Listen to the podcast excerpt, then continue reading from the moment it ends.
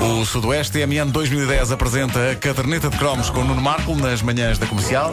Pá, e eu aguardo ansiosamente a análise de Nuno Marco à prestação de Espanha neste eh, Campeonato do Mundo. Olha, ehm, o meu filho estava com cólicas. E a coisa mais parecida com golos que aconteceu foi cada vez que ele soltava um gás. Repara, Que eu achava que era tipo. "Ei!" o teu filho tem sangue espanhol, melhor. não é? Portanto, isso Pois eram os tem. nervos, eram os nervos, É coitadinho. Devia ser isso. Estava... É verdade, o teu filho tem sangue espanhol. portanto. É verdade, ontem parte da família vibrou. Estava a vibrar Parte ali. Olha, e a seleção é espanhola tem um jogador chamado Pedrito. Já viste? É, Não fazes é ideia, pois não? É o que vai É acontecer. Não, o não Pedro- fiz. Pedro mas é, Rodrigues, mas é não um é? sinal. Eu sabia isso. Eu quero muito que o meu filho seja futebolista. Queres? Uh, quero, Queres? porque eu quero ter uma, uma velhice descansada. Uh, bom, Isto chama-se pressão, Pedrito. o, ah, os clássicos anúncios de perfumes da nossa infância e juventude. Vamos a Qua- isso. Quanto erotismo, quanta promessa de mundos por descobrir para jovens cabeças, para quem o verdadeiro amor e a verdadeira paixão eram um mistério. Eu já, já em tempos falámos aqui de anúncios de perfumes. Eu falei, por exemplo, da impressão que o anúncio do perfume para o homem denim deixava em mim, mas só agora descobri o anúncio clássico da denim. E é, tal como eu me lembrava dele, extraordinário e profundamente enervante também. Uma coisa para a qual eu chamo a vossa atenção é para a narração off do anúncio do perfume Denim e que era de um dos homens cuja voz mais ouvimos na nossa infância e juventude. Já falámos várias vezes dele aqui na caderneta de cromos. Nunca é demais homenageá-lo. Uma grande voz, um grande ator, Canto e Castro. No entanto, no anúncio do perfume Denim, as indicações que deram a Canto e Castro para ele tornar a coisa eh, sensual e digamos que o Canticastro é um grande ator, mas não seria a primeira escolha para ah, fazer sensualidade. Não é? Mas eh, isso resulta em algo surpreendente. Nós, na altura, não demos muito por isso, mas ouçamos agora, passados todos estes anos, isto é um spot publicitário de 1986 e constatemos como o tom sexy de Canticastro não parece, eh, afinal de contas, mais adequado a um filme de terror.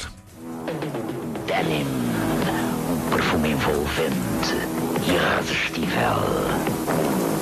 Denim, para o homem que sabe sempre o que quer. Denim, uma linha completa de para o homem. Cause this is thriller. eu, eu, eu tenho medo do denim.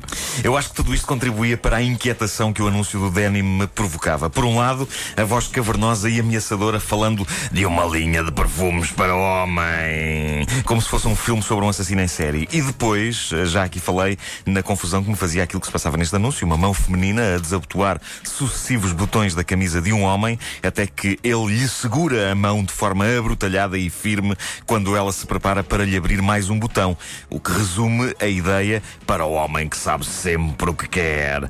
Isto é profundamente errado, não corresponde minimamente à verdade. Um homem quer sempre que uma mulher o dispa.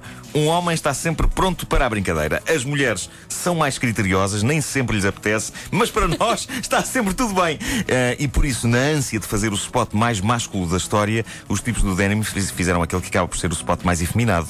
Porque o homem de braço peludo do anúncio, de quem nunca vemos a cara, não é um homem a valer. O que ele está ali no fundo a dizer, quando a rapariga lhe abre aquele botão, é Ai filha, agora não, que não me apetece dar-me a cabeça. Daí o gesto. O- claro, claro. Não, ele pôs demasiado perfume, ficou com dor de O, cabeça. se calhar foi isso, pois é. O criativo deste anúncio eh, claramente não percebe grande coisa sobre a mente masculina. Isto é um anúncio de um perfume de homem, o denim. Também podíamos falar do mítico anúncio do Old Spice.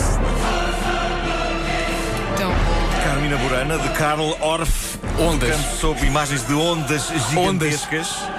Ah, e se não me engano, tinha indivíduos a fazer surf, não é? Tinha, Sim, tinha, sim, tinha. sim. ah, Era o aquele. não era surf, era com, com vela. Ai, Não, não, não, não. Com, com, com vela, com, Era mesmo surf, com vela não consegues com aquelas ondas. Não, Ah, era surf. era surf. E era Sim, o mesmo sim, homem sim, da sim, denim. Pá, tenho ideia que era windsurf. Eu acho E- que não se consegue fazer windsurf com ondas tão grandes? pois não. Consegues, Consegues. fazer tu. Eu, Não- vai a vela logo para o raio que parta, Eu que faço, sempre, parta? eu faço sempre com ondas assim, gigantes. Eu faço com estas ondas gigantes canoagem. Eu faço carreirinhas. Mas eh, o, o anúncio era isto: era, era ondas gigantes, indivíduos a fazer surf para fazer publicidade ao perfume, que, creio eu, não teria tanto êxito se o nome tivesse sido traduzido para português, especiarias velhas. Afinal de contas, quem quer perfumar-se com noz moscada, cujo prazo ainda por cima já passou, ah, há que tempos. Depois havia os perfumes Gosto de de pensar mulher. que alguém fez isso. Não tem Apple Spice, faz mal. Faça em casa. Nós buscava. Passa noz moscada no sovaco. Bom, Hum, cheirinho é esse? É coloral. Bom, eh, os perfumes de mulher sempre deram aso a anúncios muito mais interessantes. Exceto em 1986, quando o perfume, perdão, a água de colónia, perdão, a eau de toilette Darling chegou às lojas, trazendo com ela uma campanha que foi bastante falada na altura e que consistia em homens franceses tentando explicar em português o que é que a eau de toilette Darling fazia de especial às mulheres. Um dos anúncios mostrava um grande plano de um homem de caracóis, olhos verdes e pullover azul, com um ar que tem grande rodagem no engate, tentando parecer sedutor, mas parecendo, na verdade, apenas parvo. Darling. Darling, c'est. É, é uma boa toilette.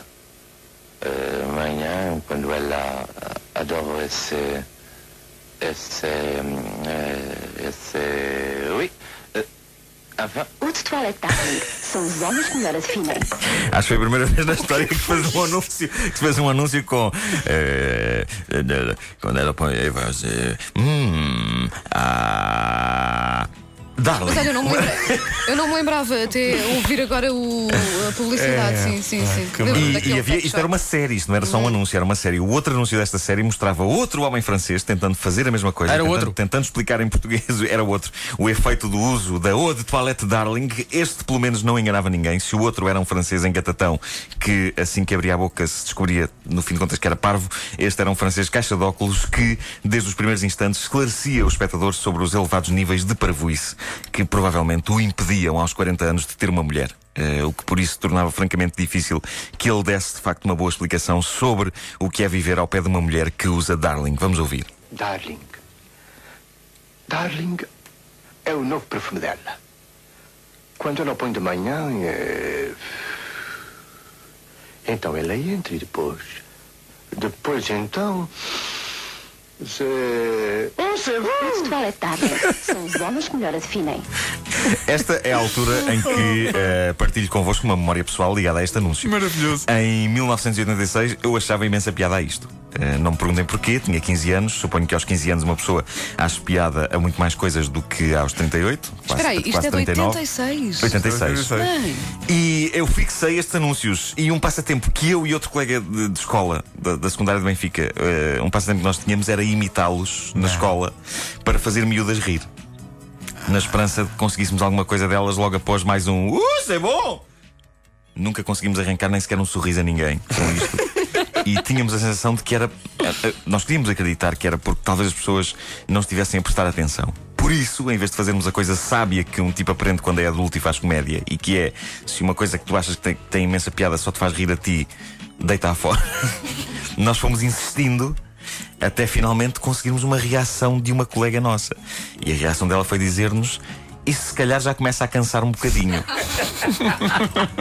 E eu, eu lembro-me de pensar como a vida era injusta, como as pessoas não eram capazes de perceber quando estavam perante uma pérola de comédia como aquela, sendo que na nossa cabeça a pérola de comédia não era tanto o anúncio em si, mas era a espetacularidade como nós o imitávamos. Uh, é bom!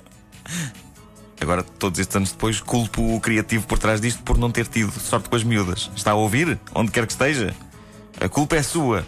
Você e a outra toalete Darling destruíram a minha juventude.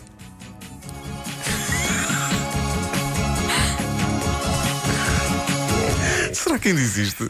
Com estes anúncios já não deve. Com este anúncio, não. Acho que a da altura eles pensaram: se calhar não é boa ideia fazermos um anúncio em que não se diz nada. Eu imagino é o casting para o ator eh, para dar voz ao primeiro pá, anúncio. sim. Desculpa lá, você não tem um. eh, Mas qual casting? Foram à janela, olha, agarra ali aquele. Quando eu não ponho manhã é. Ah, Bom, eh, e.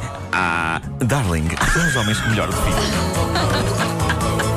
A caderneta de cromos é uma oferta do Sudoeste MN 2010. Nota-se que disseste isso muitas vezes no Marco, sabe? Foi, foi, foi. Ai, juventude, juventude. Anos de prática acumulada.